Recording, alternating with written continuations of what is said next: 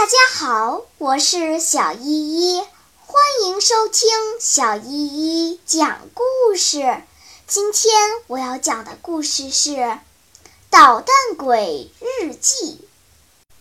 十月十六日，自由万岁！天刚亮，我就做了一项重大的决定。在行动之前，我要在我的日记上再写上几行。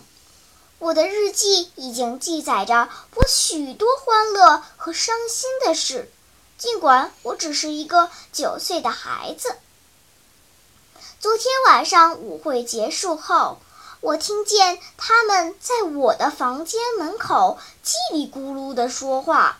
我假装睡着了，所以他们没有叫醒我。但是在第二天早上起床后，我肯定要挨他们的打骂，虽然挨爸爸揍的地方还疼着呢。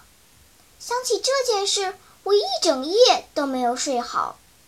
对于我来讲，没有其他的办法了，只有在爸爸妈妈和姐姐们起床前从家里逃跑，这样将使他们懂得，孩子们有了错应当改正，而不是靠棍棒。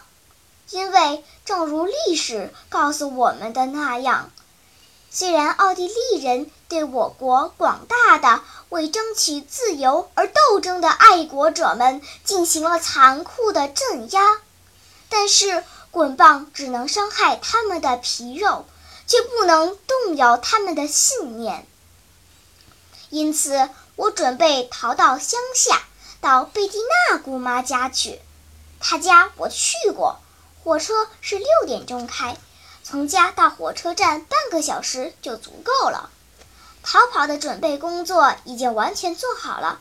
我带了两双袜子，一件替换的衬衣。